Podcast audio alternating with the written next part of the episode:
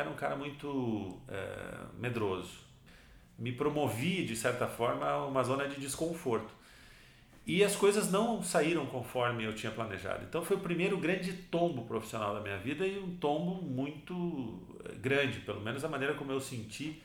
Eu fui chefe de redação do Fantástico, um lugar que era muito difícil de, de, de, de chegar, de me mover, de, de estabelecer é, laços ali. E, e, então, assim, em 13 meses, pouco mais de um ano, eu fui demitido.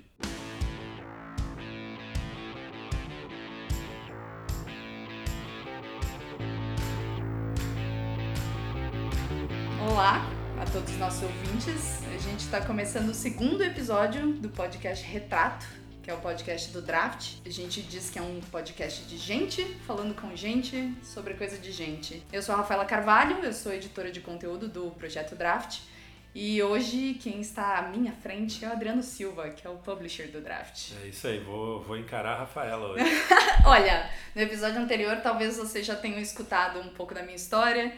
Eu falei um pouquinho de um ano complicado que eu vivi na minha vida e das lições que eu tive.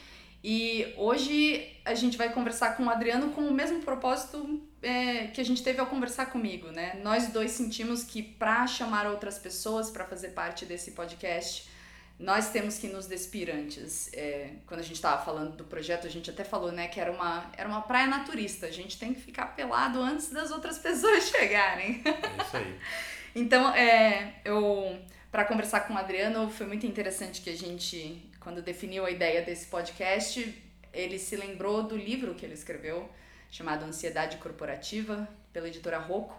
E é um livro que eu li para a gente conversar sobre esse assunto e acho que o que eu acho mais interessante da gente, para a gente até mergulhar logo de cabeça também, é falar um pouco sobre por que, que você viu a necessidade de falar de ansiedade no trabalho, inclusive com essa, essa persona que você adquiriu do executivo sincero, né? uhum. né?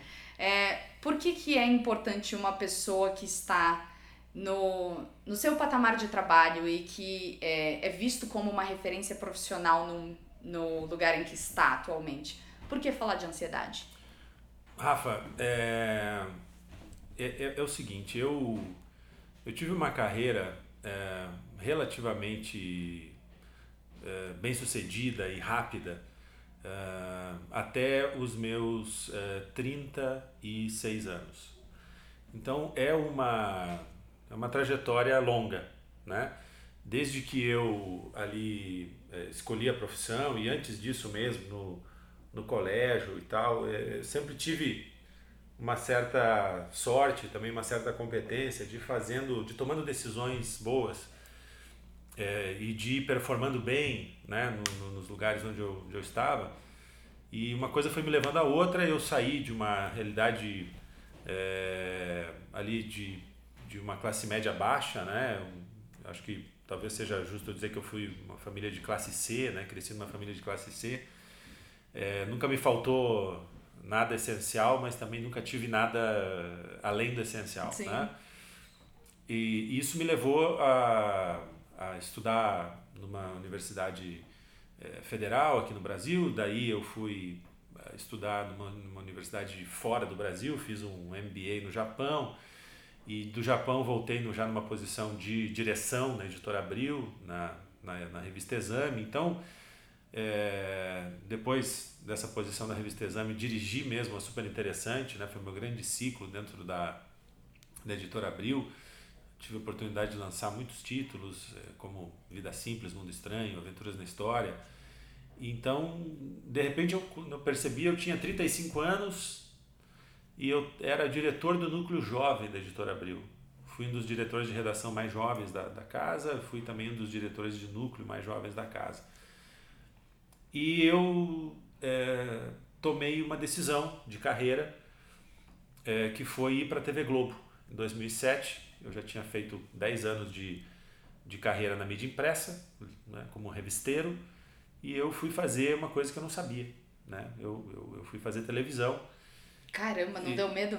É muito mais entusiasmo do que medo. Né? Eu, eu, eu, eu acho que não sou um cara, até esse momento pelo menos, eu não era um cara muito é, medroso. me promovi, de certa forma, a uma zona de desconforto. E as coisas não saíram conforme eu tinha planejado. Então foi o primeiro grande tombo profissional da minha vida e um tombo muito eh, grande, pelo menos a maneira como eu senti. Né? Eu fui para ter um ciclo longo dentro da, das organizações Globo. Eu fui chefe de redação do Fantástico, um lugar que era muito difícil de, de, de, de chegar, de me mover, de, de estabelecer é, laços ali. E, e, então, assim, em 13 meses pouco mais de um ano, eu fui demitido. O que aconteceu, você sabe? Olha, eu escrevi um livro inteiro tentando entender o que, que aconteceu. Por que, que um cara que nunca tinha sido demitido foi demitido por uma empresa que quase nunca demite? Né, esse livro chama 13 Meses Dentro da TV e é uma reflexão que eu faço. Acho que tem uma série de fatores né, que, que levaram a esse é, relativo insucesso. Mas o ponto é que quando eu é, perdi o emprego, fui mandado embora, foi um momento de muita é, de muito questionamento meu comigo mesmo, né? De entender o seguinte, vem cá, eu sou o cara, é, eu, eu, eu devo me ver pelos olhos das pessoas que me viam na Editora Abril, e era muito gostoso me ver daquela maneira, né? Porque eu era o Rising Star, era o Wonder Boy, era o cara que fazia as coisas mais interessantes ali. Isso é extremamente prazeroso e sedutor, né? É, você acaba construindo a sua visão a partir da visão dos outros, né? Então, será que, eu, será que esse é o cara que eu sou? Ou será que eu sou o cara é, é, que estava expresso nas retinas é, frias, cinzentas, é, indiferentes da turma da TV Globo, né? Com a qual eu convivi? Então ali que então me senti muito incompetente, me senti despreparado, me senti frágil. Foi um grande momento de vulnerabilidade profissional da minha carreira. E, e quando eu voltei, então, é, com um sentimento muito grande de, de derrota daquela aventura no Rio de Janeiro, é, eu fui tentar o emprego, que era o, o modelo de trabalho que eu sempre tinha desenvolvido, que era o que eu conhecia não consegui me reconectar com facilidade, nem na editora Abril, porque tinha acabado de sair, e eu tinha saído, então o teu lugar não fica te esperando, né? Uhum. É, em outras grandes empresas é, do meio de comunicação, que como você sabe não são muitas, né? Hoje são muito menos ainda, mas é. assim, naquela época também ainda não eram muitas. Não consegui uma interlocução muito favorável, muito imediata. Então eu fui para o empreendimento. E eu fui para o empreendimento em 2008 nessa situação. Não foi alguma coisa que eu planejei, não foi alguma coisa que representou um convite espetacular. Não, fui por necessidade. Foi de... um pouco de um ato de desesperador de querer fazer alguma coisa assim? E, e olha, um ato de sim, um ato de desespero, mas inclusive com de uma forma muito mais básica do que essa coisa de eu não estava nem pensando em fulfillment em, em, em realização pessoal eu estava pensando em como que eu pago o colégio dos meus filhos no mês que vem.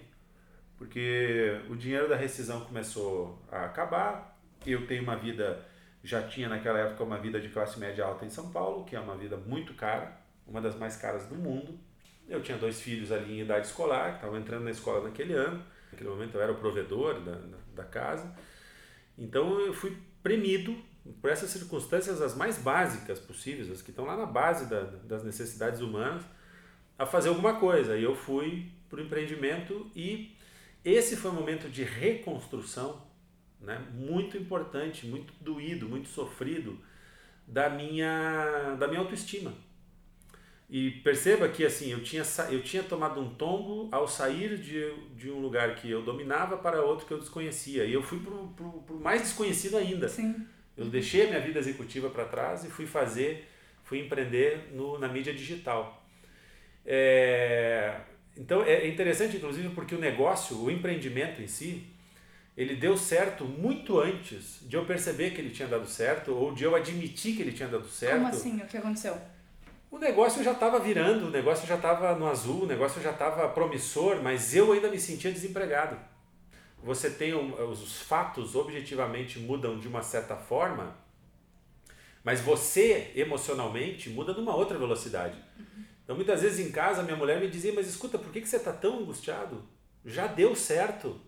E ela tinha razão, porque ela estava olhando aquilo com olhos objetivos. Agora eu, dentro de mim, eu pensava, eu ainda estava pensando que eu estava num período entre empregos. E era é dessa maneira que a sua ansiedade se manifestava? Totalmente, porque ali era muito uma questão realmente financeira, econômica. Possivelmente é, a, o meu passado de ter vindo de uma realidade de recursos muito escassos, né, de uma família que sempre viveu muito da mão para a boca, né, como eu te falei ali, nunca me faltou nada essencial, mas também nunca tive nenhuma gordura, nenhum, nenhum extra. Então eu sempre vivi muito essa coisa assim de sentir o resto do chão, de sentir o meio fio a 15 centímetros da minha cara. E isso é uma, isso é uma, é uma outra mudança que demorou muito tempo para acontecer os meus salários foram aumentando, as minhas rendas foram aumentando, mas dentro de mim, a maneira como eu enxergo o mundo ainda é, uma, ainda é um jeito pobre. É uma sensação de que qualquer passo em vão, tudo. E que, e que, vai, e que isso aqui não é garantia de nada e vai acabar amanhã. Uhum. Então, assim, isso, aliás, é uma coisa que existe até hoje. Digamos que hoje não tanto mais, mas naquele momento eu senti de novo que eu estava vindo para uma situação onde não tinha rede, não tinha colchão, eu ia me, me, me, me esborrachar no chão, só que com uma situação pior ainda, que é quando você está sozinho, você se esborracha e tudo bem, mas eu estava sozinho é, com duas crianças, com uma mulher, então é, era, era um peso muito grande e provavelmente eu te digo, né, quer dizer, o peso subjetivo era muito maior até do que o peso objetivo, mas era como eu estava sentindo. Então, como eu estava te dizendo, essa questão, o meu empreendimento, minha, minha estreia de empreendimento foi muito boa, mas até eu, eu admitir isso, eu me dar conta disso e eu,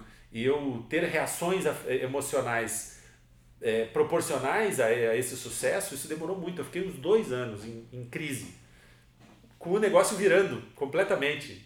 É, o negócio estava no azul, eu estava no vermelho. Esse é o ponto. E você acha que isso aconteceu? Eh, teria, você teria se sentido dessa mesma maneira se não tivesse havido aquela perda do emprego em um ano? Ou, a, é, ou ela contribuiu? Eu acho que aquela a perda do emprego foi um tombo que eh, foi um gatilho que me fez eh, reviver traumas antigos e dizer o seguinte, olha, nada tá ganho, nada tá resolvido, no fundo você continua sendo aquele cara lá de trás isso é um lembrete, né? E, você, e, e, é um lembrete assim, tipo, você está esfregando a tua cara na sarjeta. Ao longo desses dois anos, durante esses dois anos, eu, eu pelo menos te diria isso, que eu acho que sim, eu, eu, eu abri um negócio, a Spice Media, né, com a qual eu trouxe o Gizmodo para o Brasil.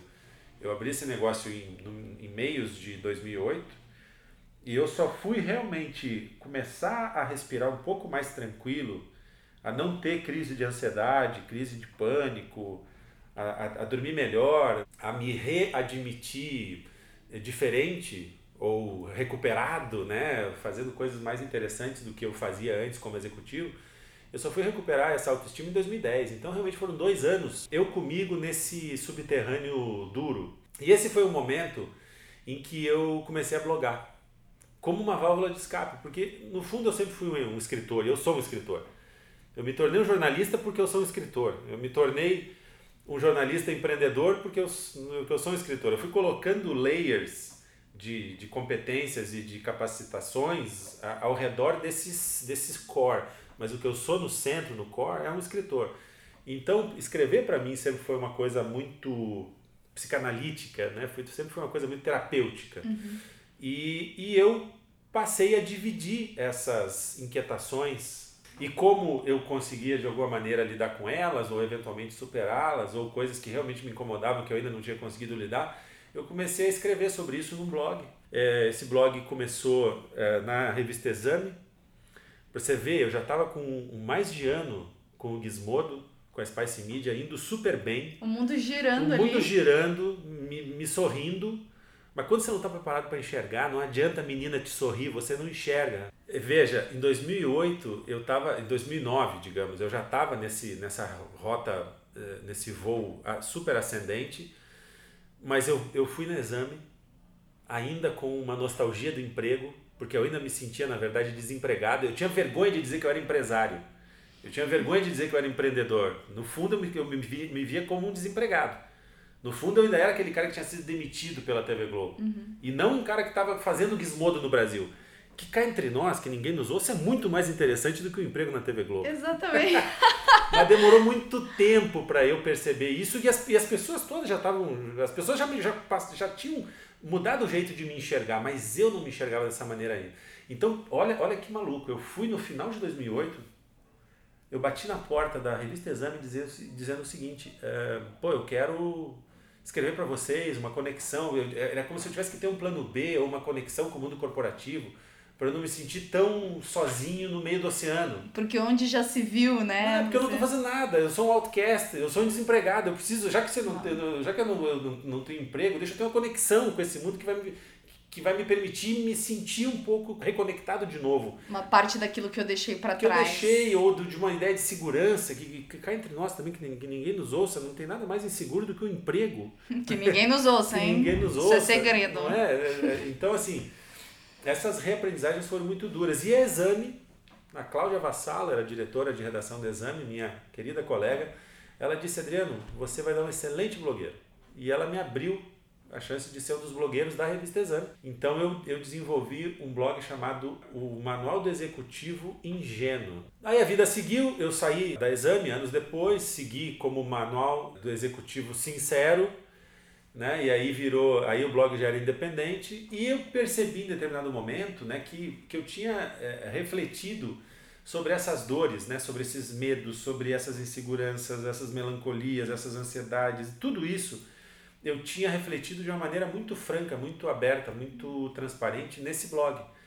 E esse blog, então, eu extraí dele a trilogia do Executivo Sincero, um blog que eu mantive, no final das contas, até 2015, durou sete anos hospedado em vários lugares.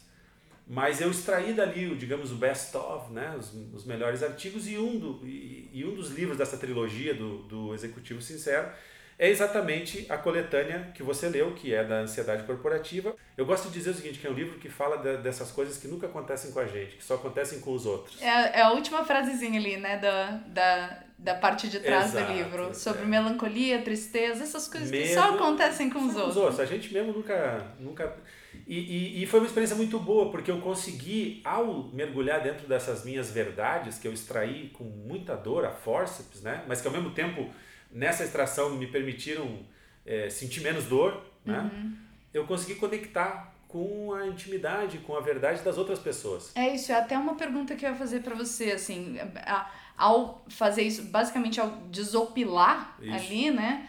É, o que a gente sabe, eu acho que nós jornalistas sabemos muito bem disso, que a boa história sempre vai ser aquela que faz você, o outro falar eu também, né? Eu também me sinto desse jeito, eu também já vivi isso, eu também conheço como é estar nesse lugar. Então, quais que uh, o que que te fez perceber que isso era uma coisa que não era só sua, que você não estava sozinho e que precisava virar um assunto que deveria ser conversado? Primeira energia, primeiro drive, né, de, de, de escrever essas histórias. É de compartilhar essas reflexões aí era foi assim uma motivação muito minha egoísta mesmo de dizer o seguinte eu preciso escrever eu estou escrevendo para mim na verdade eu estou escrevendo isso aqui estou contando essas histórias para eu entender uhum. né eu estou escrevendo porque isso me ajuda a pensar me ajuda a refletir me ajuda a entender o que está acontecendo clássico superar. escritor né o clássico escritor aí você tem um segundo momento que você diz o seguinte bom Agora eu tenho que botar um pouco de estilo, eu tenho que conectar um pouco com as pessoas, para que tem que fazer sentido para o autor, tem que ser muito verdadeiro para quem está escrevendo e tem que ser muito também tem que ter uma capacidade de conexão grande com quem está. Eu sempre postei que essas questões que eu estava revelando eram questões que é, haviam de também ser vividas ou sentidas ou escondidas pelas por boa parte das pessoas. E, e acho que e acho que assim aí eu comecei a perceber que alguns textos geravam muitas manifestações lindas das pessoas dizendo o seguinte: cara, você está escrevendo sobre mim, você está escrevendo sobre mim. Essa é a coisa que eu mais que eu mais gosto de receber e eu recebi muito por conta do da ansiedade corporativa, assim, até hoje, né? Porque o livro está aí à disposição, até hoje eu recebo esse tipo de coisa. Bicho, parece que você me conhece, parece que você está escrevendo sobre mim. E isso é uma, é uma vitória, porque na verdade eu estive escrevendo o tempo todo sobre mim, sobre aquilo que eu consegui entender de mim mesmo.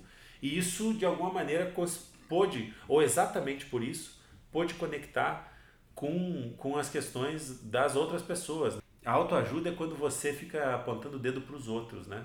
E quando você faz um livro de confissão, assim, um livro de reflexão, você está apontando o dedo para você.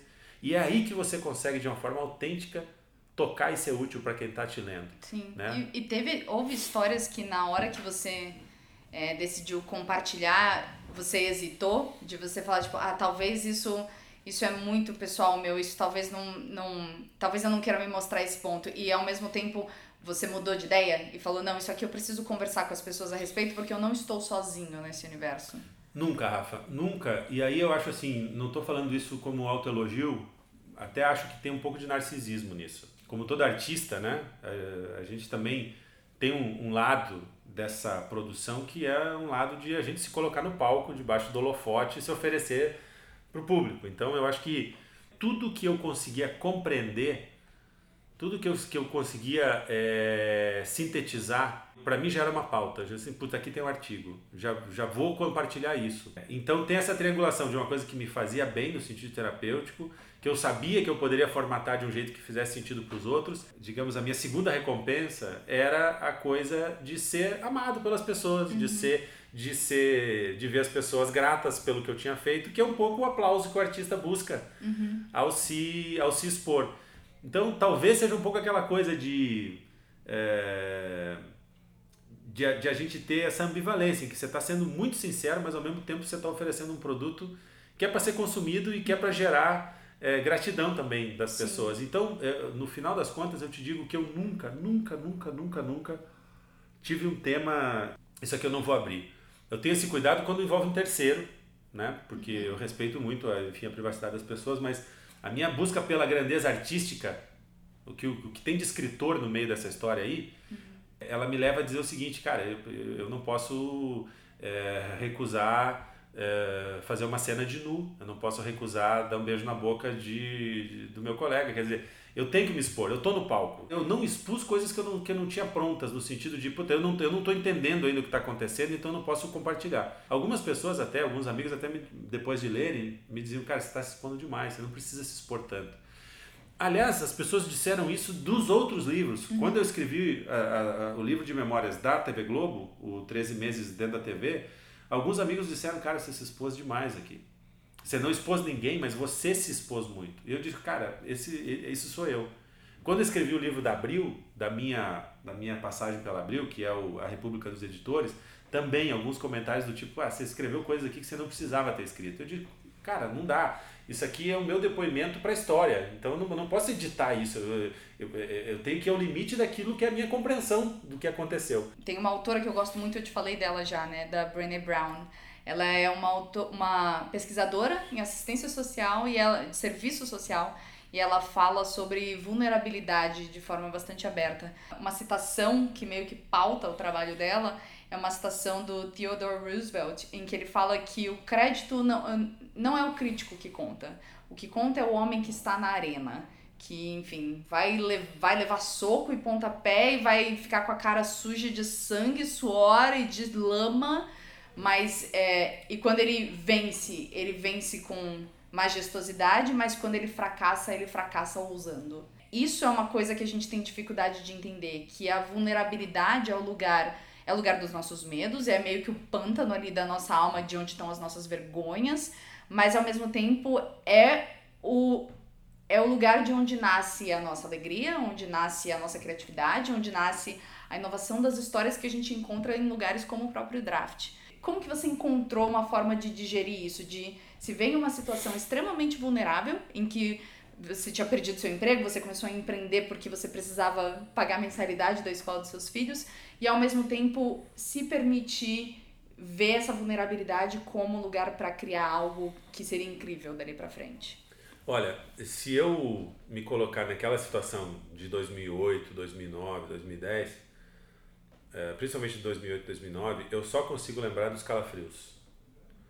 Muitos calafrios, assim, de estar tá pagando uma conta, às vezes, num restaurante, dizer, cara, talvez seja a última vez que eu vou conseguir almoçar nesse lugar. Eu não sei se quem teve uma construção um pouco mais confortável do que a minha, talvez as pessoas mais de classe média talvez não tenham esse calcanhar de Aquiles, né? Não sei, estou supondo aqui. Mas para mim isso se tornou uma questão muito. A ideia da finitude dos recursos, da escassez, e de que nada disso está é, é, tá garantido e que vai acabar e que, e que não vai ser legal, eu não tinha condição de fazer essa reflexão sobre a criação que pode surgir da vulnerabilidade. Ali eu não estava é, pensando dessa maneira, eu estava muito da mão para a boca, numa equação muito mais Quando é, que isso começou a mudar? Isso começou a mudar em 2010, quando eu acho que de tanto eu perceber que eu tinha já o negócio, que as pessoas respeitavam esse negócio, que as pessoas reconheciam esse negócio, que as pessoas me reconheciam. Quando eu comecei a, a perceber o, o tanto de uh, esforço que eu já não precisava fazer para existir economicamente no mercado, eu comecei a, a, a baixar um pouco a guarda. No sentido de, opa, então eu acho que eu consegui, estou saindo do outro lado desse túnel aqui, estou conseguindo botar a cabeça para fora do bueiro. Você fez uma pergunta que me, me faz refletir o seguinte, que no fundo eu fui e sou talvez absolutamente influenciado pela forma como as pessoas me veem, porque eu só realmente mudei a opinião sobre mim e sobre o que eu estava fazendo quando eu enxerguei nos olhos dos outros que o que eu estava fazendo era tinha reconhecimento e tinha valor. Aí eu comecei a, a, me dar valor. E é uma coisa que às vezes a gente no empreendimento, mas acho que em qualquer lugar da vida, a gente precisa. Tem um momento que você só pode contar consigo mesmo. É. Tem um momento que você tem que acreditar muito em si, porque é um momento que ninguém vai acreditar.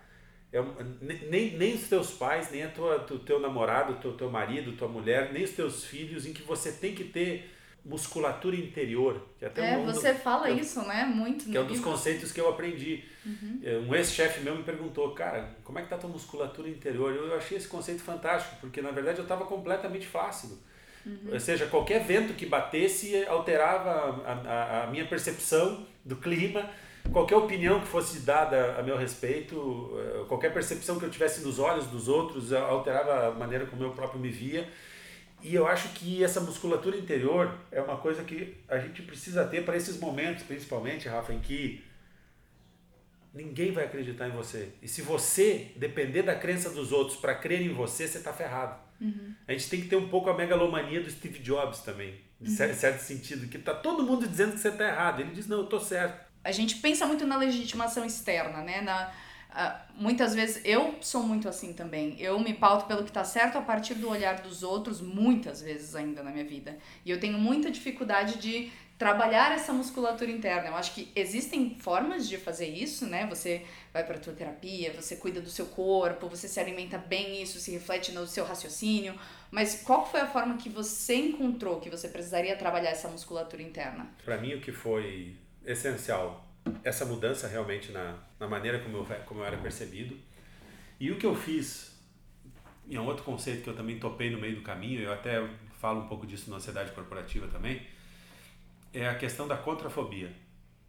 Quando você sentir muito medo, aí é que você tem que ir contra o medo.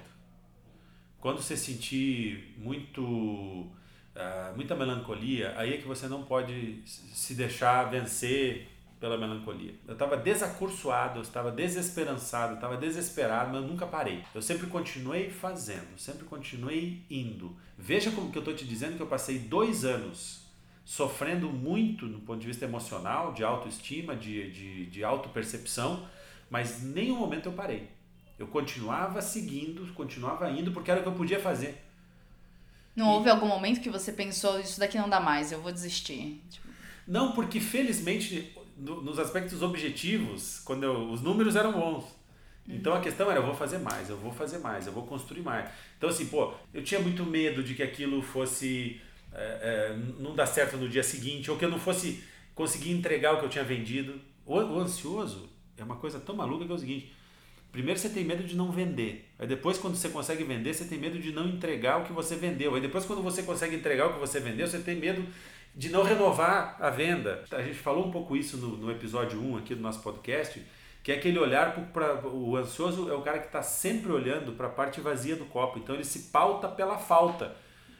E isso é uma coisa que talvez eu tenha aprendido. Em 2010 eu consegui olhar um pouquinho, opa, tem uma parte desse copo aqui que já está ficando cheia. E se eu conseguir fazer esse, esse copo encher um pouquinho, quem sabe eu posso fazer ele encher um pouco mais. Uhum. E sobretudo, eu acho que o meu gatilho que me garantiu atravessar esse vale de, de lágrimas e de sombras aí foi a não desistência. Quando eu acordava de manhã e tinha dificuldade de sair da cama, quando domingo à noite eu olhava para a semana à minha frente e eu não acreditava nela, eu não acreditava em mim, eu nunca me deixei vencer, paralisar por esses sentimentos ruins. E são sentimentos muito duros de, de lidar. Também nunca solicitei auxílio químico, de nenhuma, de nenhuma natureza.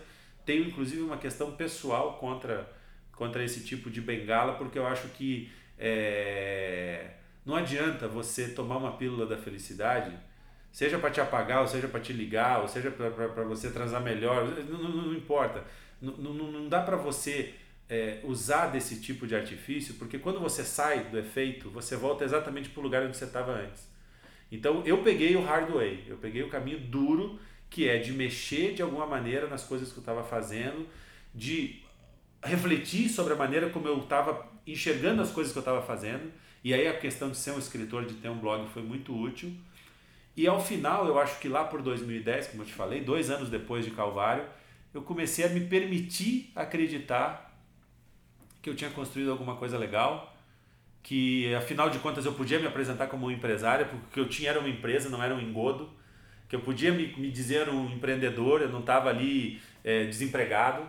Aí foi quando eu realmente comecei a recuperar essa autoestima e desde então eu felizmente tenho tido uma percepção mais equilibrada das coisas. Você mencionou uma coisa interessante na ansiedade corporativa que é quando você falou que uma amiga sua disse que você sempre tem que ter um porto seguro, né? Algum lugar para onde você deve voltar e para ela era um prato de comida na casa dos pais, por exemplo.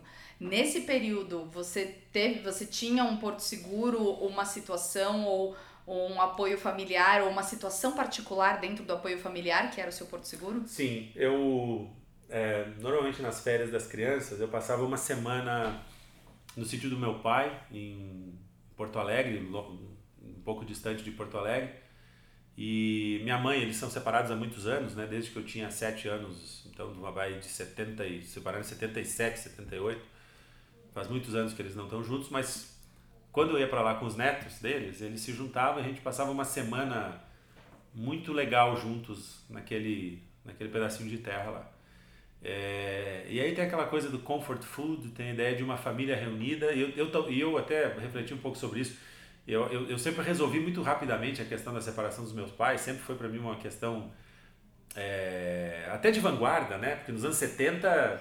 É, Meu eu, Deus, meus pais são separados, é, o quê? É, hoje é o contrário, hoje é difícil você achar na, na, na, na, sala do teu filho quem tenha pais juntos, né? Sério? É, a maioria dos pais são separados, e às vezes tem aquelas situações maravilhosas que o, o pai casou com a mãe do outro e, e então as famílias Porque são muito, conheceu na escola, assim. As famílias são muito, às vezes uma, um casal tem quatro filhos e e, são, e nenhum deles é tem o pai e a mãe juntos, juntos né? Mas então, é, entendi. É, então tem, são situações maravilhosas, incríveis, isso já ficou, já, já virou assim, default, mas nos anos 70 era o contrário, então você tinha até um certo estigma, mas eu, eu sempre, sempre lidei muito bem com isso.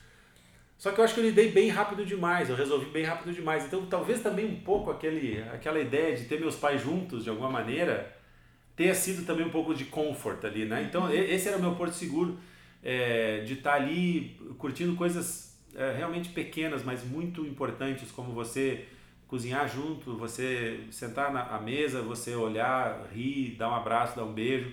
São coisas que estão na. A entidade barato, mas são coisas que estão na base, a gente precisa muito disso esse foi durante esse período a minha uh, o meu meu porto seguro também o aspecto de poder muitas vezes me confidenciar de falar dessas dificuldades com meus pais é interessante eu nunca eu sempre fui um cara que me resolvi muito sozinho eu nunca fui de, de eu sempre fui confidente dos outros mas nunca tive confidentes assim nunca é, nunca me abri muito com as pessoas sempre muito racionalmente fui resolvendo as coisas na minha vida então foi, foi era um momento bacana também eu poder mostrar um pouco de fragilidade, de vulnerabilidade para os meus pais. E eu percebi que eles também é, curtiram a ideia de ter aquele filho super bem sucedido, meio super-homem, que tinha ido para o Japão, que tinha ido para São Paulo, que tinha sido executivo, que tinha sido um monte de coisas. É, é para eles era também confort, era, era não era confortável, eu acho que para eles era, era interessante, era bom poder dar um colo. Meus pais nunca me deram um colo porque eu nunca pedi. E ali eu estava precisando de um colo e eu recebi. Então foi bacana para mim, eu acho, ter pedido esse colo. Foi um momento legal de, de, de assumir uma posição de filho. E eu acho que pelo fato de ter saído de casa logo, de ter saído para fora do, fora do país logo, eu sempre fui muito independente, muito resolvido. Então nunca fui aquele filho no, no sentido de que precisa de alguma coisa. Eu sempre estava adiante disso, e naquele momento eu, eu pedi como filho, e eles que nunca tinham tido a chance de dar, talvez, também curtiram aquela coisa de poder atuar um pouco mais como pai, como mãe. Uhum. Né? Então foi uma janela bacana. É, uma questão interessante sobre esse ponto que você levantou é que eu lembro claramente, veja que eu não esqueci, dos milhares de comentários é, que eu recebi, dos milhares de textos que eu escrevi nesse blog, é, um deles foi, foi a respeito deste post especificamente da do Porto Seguro e era uma pessoa dizendo, pô, e quem não tem Porto Seguro? Quem não tem pai e mãe? Quem não tem um prato de comida? Eu não soube dessa resposta. Uhum. Eu suponho que a, a, gente tenha que, que achar um amigo, que achar uma amiga. É, eu suponho que a gente tenha que descobrir talvez um universo como Star Wars ou como Harry Potter ou como Marvel. Algum lugar você tem que dizer, puta, aqui eu tô blindado, nem que seja por alguns minutos numa redoma que eu posso relaxar e ser um pouquinho feliz. Eu acho que a ansiedade vem muito dessa coisa de você não ter para onde correr também, né? Porque é, o sintoma vem muito disso, né? De você se sentir cercado de circunstâncias que fogem de você e aí você é, não ter um porto seguro catalisa isso, né? De alguma forma. Então acho que nem que seja a tal da musculatura interna, é alguma coisa que precisa existir para nossa própria sanidade mesmo. Rafa, eu vou te falar assim, a frase que mais fez sentido para mim não importa o que acontecer. O, qualquer coisa que acontecer, você vai dar um jeito. Isso foi uma coisa que eu me dei conta. Essa foi, essa foi uma síntese que mudou completamente a minha relação com a própria ansiedade, com a própria necessidade de controle. De dizer o seguinte: não fica tentando projetar, não fica antecipando tanto as coisas, porque e a gente sente fisicamente a antecipação.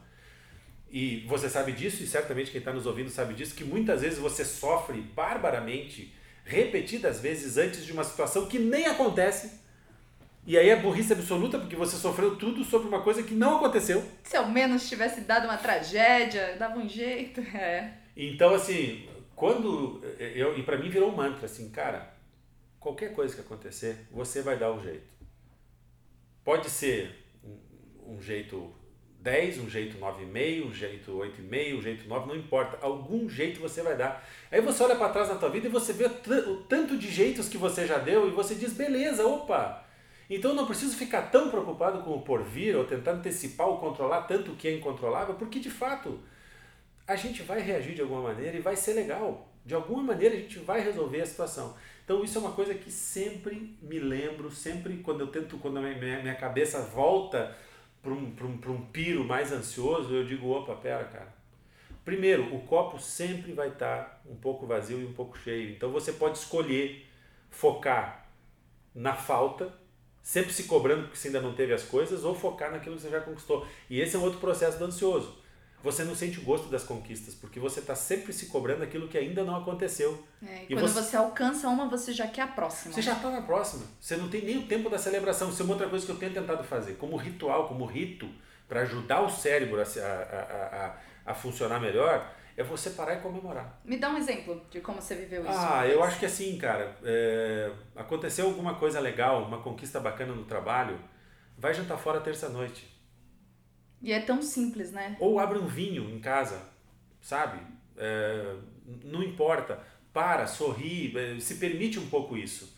Ninguém precisa ser de ferro todos os tempos, a gente não precisa ser espartano, a gente não precisa se, se sabe, se, se machucar é, de forma deliberada só para mostrar que a gente está tá pronto para guerra. Não, cara, tem momentos que você tem que parar e, se permitir um pouco de lassidão, um pouco de conforto.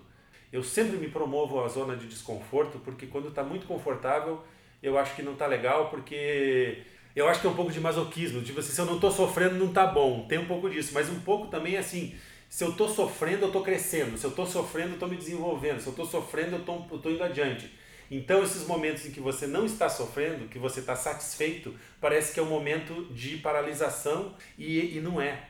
Se tem alguém que está nos ouvindo aí que funciona desse jeito também, não é a gente tem que tem que ir adiante, tem que ter coragem para sofrer um pouco, né, para aguentar o calor e ir adiante nas situações, mas em algum momento a gente tem que parar e se permitir um pouco de, de dizer o seguinte, cara, puta, vamos comemorar, vamos descansar, vamos dormir bem, vamos comer bem, porque a vida não é só a, a vida não é uma coisa só espartana, ela tem que ter prazer. Né? É. Então acho que isso é uma coisa importante. Você falou muito dessa questão da aprovação né, dos outros de, e até da gente legitimar muito do nosso valor a partir do jeito como o mundo nos enxerga.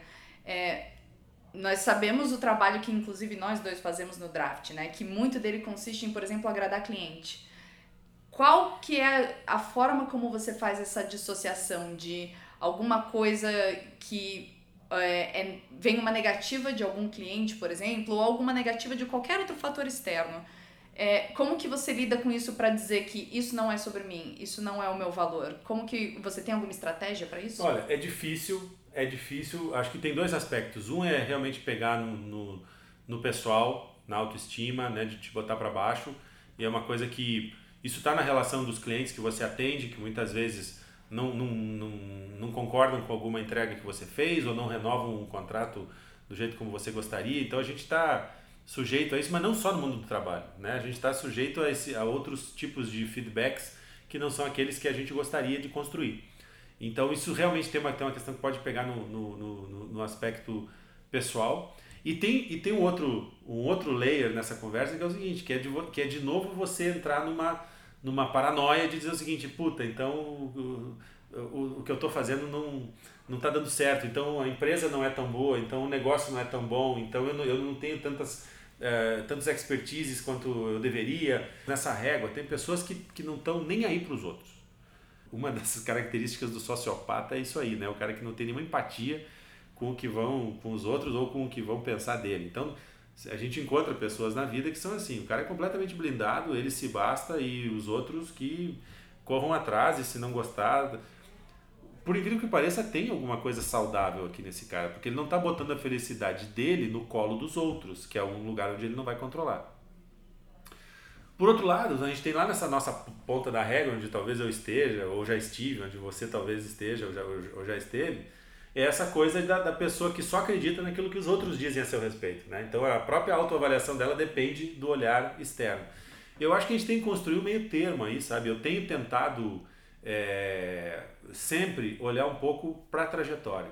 Então, assim, pô, é, eu já fiz coisas na vida, eu já fiz coisas na carreira, já construí. Então você vai apurando e ao mesmo tempo vai gerando uma espécie de um lastro para as tuas avaliações e para as tuas autoavaliações. Né? Então isso, isso é uma coisa que a gente tem que, tem que saber fazer. É, por outro lado, o, o, o, risco é você também não se tornar um, um, um, uma, um ser autônomo, insensível e incapaz de, de receber um feedback e crescer a partir dele. Então, no fundo, Rafa, eu vou te dizer o seguinte: eu acho que tem uma questão aí que, é, que precisa ser colocada nessa, nessa nossa conversa. A idade é uma merda para uma série de aspectos, mas para este tipo de coisa ela faz, ela faz sentido. Você vai ficando também um pouco mais experiente, um pouco mais maduro no sentido de saber aquilo que você pode, aquilo que você não pode, aquilo que você quer, aquilo que você não quer aquilo que ainda dá e aquilo que não dá mais, e você vai mais ou menos depurando esse grande arco-íris né, de possibilidades e ansiedades, expectativas, e vai ficando com, com aquilo que realmente é mais essencial. O que eu quero dizer é o seguinte: a ausência de tempo à frente faz você ficar mais objetivo com algumas questões que, quando a gente é mais novo, a gente subjetiviza muito. Nossa, isso é uma coisa que eu até queria falar com você de um trecho do livro que Acho que você falou sobre. É, não sei se. Acho que foi o aniversário do seu pai. Que em algum momento você começou a listar a sua trajetória de quando você tinha 8 anos, depois de 18 anos, depois 28 anos, depois 38 anos. Você está perto de fazer 48 anos, né? Então, como, como que seria o próximo, a próxima parte da sua trajetória que você está vendo contando por essas décadas? Rafa, eu vou te fazer. Primeiro tenho que fazer uma confissão. Já fiz 48. Puxa, quando foi? foi em janeiro. ah, é, então a gente faz aniversário é, no mesmo mês. Você é, é aquariana também, não? Eu sou aquariana, 22 é, de janeiro. É, eu sou 29 tendo entrado nesses 48 é. e tendo feito essa linha do tempo que você até mesmo fez no livro, né? E você falou alguma parte de espero que aos 48 eu esteja caminhando nesse crescimento aqui. Como estão os 48? É, essa, esse foi um exercício interessante, porque por, por algum motivo o meu, o meu pai historiografou um pouco os estágios da vida dele. E aí eu fiz esse exercício de dizer, pô, deixa eu ver onde eu estava nesses estágios, né? E você enxergar a tua vida assim em blocos é uma coisa muito interessante. Ajuda e, e também assusta. Eu acho que depois dos, dos 40, tem esse marco aí que parece uma bobagem, mas para mim não foi. Depois dos 40, essa década de 40 a 50, ela é uma década de muito amadurecimento, em que a gente começa a perceber, talvez, porque você muda mesmo fisicamente, o teu vigor, né? Tem uma série de coisas que vão mudando, né? Você começa, você é forçado a perceber que você não você não está mais jogando o primeiro tempo da partida, você já está jogando o segundo. E significa o seguinte, não é não, não, dá mais tempo de plantar para colher. Então, eu quando era mais novo, sempre me pautei por isso. Deixa eu investir, deixa eu investir, vou, vou, vou me quebrar, vou me ralar, vou camelar, vou, vou, vou gramar, porque lá na frente isso, isso vai me fazer sentido. E de fato fez. Eu sempre fui um cara muito estoico nesse sentido. Eu nunca me popei para nada, eu sempre me, me coloquei como combustível do, do, dos motores onde eu estava. E de fato cresci muito com isso. Plantei muito dessas coisas que eu colhi. Mas agora eu não faço mais esse raciocínio. Porque não existe mais longo prazo para mim. Eu preciso começar a realizar as coisas que eu quero. E eu vou te falar o seguinte, por exemplo, dar exemplos práticos. É, não, não cabe mais eu ficar pensando, putas, eu, eu quero conhecer Istambul, porque todo não conheço uma pessoa que tenha me falado mal de Istambul. Se eu não planejar essa viagem no curto prazo, eu talvez não vá mais para Istambul. Ou talvez eu vá para Istambul numa situação que eu não vou poder curtir Istambul como eu acho que devo. Então você começa a entrar numa fase da vida a partir, e eu acho que é, talvez isso vai se agudizar agora nessa próxima década, que eu começo a viver a partir de 2021, que é a década dos 50 aos 60, em que essa sensação vai ficar ainda mais clara, do tipo, cara, vê exatamente o que você quer, o que, que é essencial, o que, que é fundamental e realize e faça. É muito reconfortante você ter, inclusive para gente que é controladora, para gente que é, é ansiosa, você ter condição de jogar fora algumas, alguns planos e algumas expectativas. Porque você começa, você, não cabe mais tudo nessa grande árvore de Natal. Você tem que dar uma secada na frase, uhum. cortar adjetivo, você está entendendo? E aí você fica mais leve. Você fica mais leve porque você fica com menos expectativas, menos ansiedades, porque tem coisas que você claramente vai dizer: não, isso em nome de fazer aquilo que realmente é central, eu vou ter que abrir mão de outras coisas. E abrindo mão de outras coisas fica tudo muito mais claro. Uhum. Com todos os problemas, eu acho que ela te ajuda nesse aspecto de você ir mais direto ao ponto, de você ir mais pelo atalho, perder menos tempo, porque o tempo vira. Você vê claramente que o tempo é uma ampulheta que está virando, que já virou e que a areia está diminuindo. E essa, é, essa dureza, a dureza dessa visão, da, da, da finitude, ela pode sim ser muito benéfica para você realmente ir na essência das coisas e, e tudo que não é essencial vira supérfluo e você corta. É libertador, né? É libertador. É. É, talvez seja o único aspecto bacana de envelhecer. o resto é uma bosta. Mas esse aspecto é bom. Tudo fica um pouco mais claro. E você tem um grande álibi para tomar essas decisões, fazer essas edições.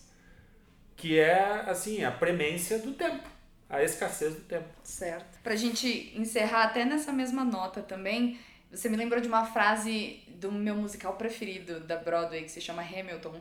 E é um musical que, quando ele tá perto do fim, o protagonista se pergunta sobre o que é um legado. E aí ele fala: legado, o que é um legado? É plantar sementes em um jardim que você nunca vai viver para ver. E aí, a partir disso, e pensando no que você me falou, inclusive sobre o, o quanto você se permite se expor, porque é o seu legado para a história também, nos livros que você escreve, nos projetos que você faz, o que, que você enxerga que é o seu legado? Putz, que pergunta boa essa. A coisa que me ocorre, assim, de te dizer de bate-pronto é o seguinte: eu acho que uh, o legado mais importante para mim, eu acho, é a possibilidade de ser bem lembrado pelas pessoas que passaram pela minha vida ou que eu passei pela vida delas. O que sim é um pouco aquilo que a gente estava falando antes, ainda de da gente se olhar pelos olhos dos outros, né? Mas é de, é numa outra dimensão, uma dimensão menos dependente, numa dimensão menos vulnerável. Significa o seguinte: eu gostaria realmente que as pessoas que passaram, trabalharam comigo, que é, deitaram na minha cama, que comeram na minha mesa, que essas pessoas tivessem uma boa lembrança. A minha ética passa um pouco por aí. Né? Eu acho que o que, que me move a, a, buscar ser uma pessoa decente é um pouco essa. É, tem a ver com o legado. É, é uma construção de reputação. A gente não leva nada para lugar nenhum porque eu acredito que a gente não vai para lugar nenhum, mas eu acho que é, é, isso que a gente deixa, pelo menos. É uma, uma lembrança bacana. Pô, um cara que uh, abriu uma porta para mim e eu cresci, é um cara que conseguiu me inspirar uh, e eu me desenvolvi, é um cara que me fez uma provocação que no primeiro momento me fez mal, mas depois eu percebi que era o que eu precisava naquele momento para crescer. Pô, me deixava à vontade para dizer o que eu queria, o que eu precisava, o que eu, o que eu pensava. Um cara que não estava ali para crescer às custas da diminuição de, de terceiros. Eu tento pensar e tento construir esse legado, talvez, de ser ou de ter sido alguém que fez sentido de alguma maneira para a vida dos outros. E eu acredito que isso não implica em você ter feito menos sentido para si mesmo. Eu acho que é uma é. legitimação diferente por dois motivos. Né? Por dois motivos. Primeiro, porque um, se você tá deixando um legado é porque você morreu, então você não vai ver esse feedback das pessoas, né? E segundo, porque é algo que sempre vai partir de sobre como você se portava na sua própria vida e não do que você fazia pelos outros, né? É, eu acho que se tem, exatamente, é isso e acho que se tem uma, uma ética, assim, um fundamento ético que me, que me, me pauta, é, é essa tentativa, essa preocupação. É, eu, eu não tenho uma ética religiosa, eu não, não tenho realmente é, uma visão mágica ou é, messiânica, enfim, né, religiosa da, da vida, não, não, não, tenho. É, sou, sou um ateu. Talvez esse seja o meu, essa seja a minha religião. Sim. É isso que, essa é a minha Bíblia, é isso que me pauta, é o meu evangelho. Ter sido um cara que viveu bem a vida e que proporcionou também a quem estava na volta na medida das suas condições, é, possibilidade de que essas outras vidas tenham sido tocadas positivamente por essa existência. E eu, eu acho que é isso. Nossa, perfeito. Adriano, muito obrigada pela sua presença no segundo episódio do podcast Retrato. Queria agradecer os nossos ouvintes que também acompanharam essa, que foi a segunda confissão, né? Acho que agora oficialmente nós dois estamos despidos. É como né? você falou, nós dois estamos agora sentadões na praia de nudismo, tomando uma água, tomando de, coco. Água de coco esperando os próximos. Exatamente. Então a gente espera que muita, muitas pessoas venham se juntar a nós debaixo desse sol aqui. Despidos. Despidos, exatamente. Muito obrigada por, por estar agradeço. aqui nesse episódio e muito obrigada a todos que estão ouvindo e até o próximo. Eu que agradeço. Um beijão. Tchau, tchau.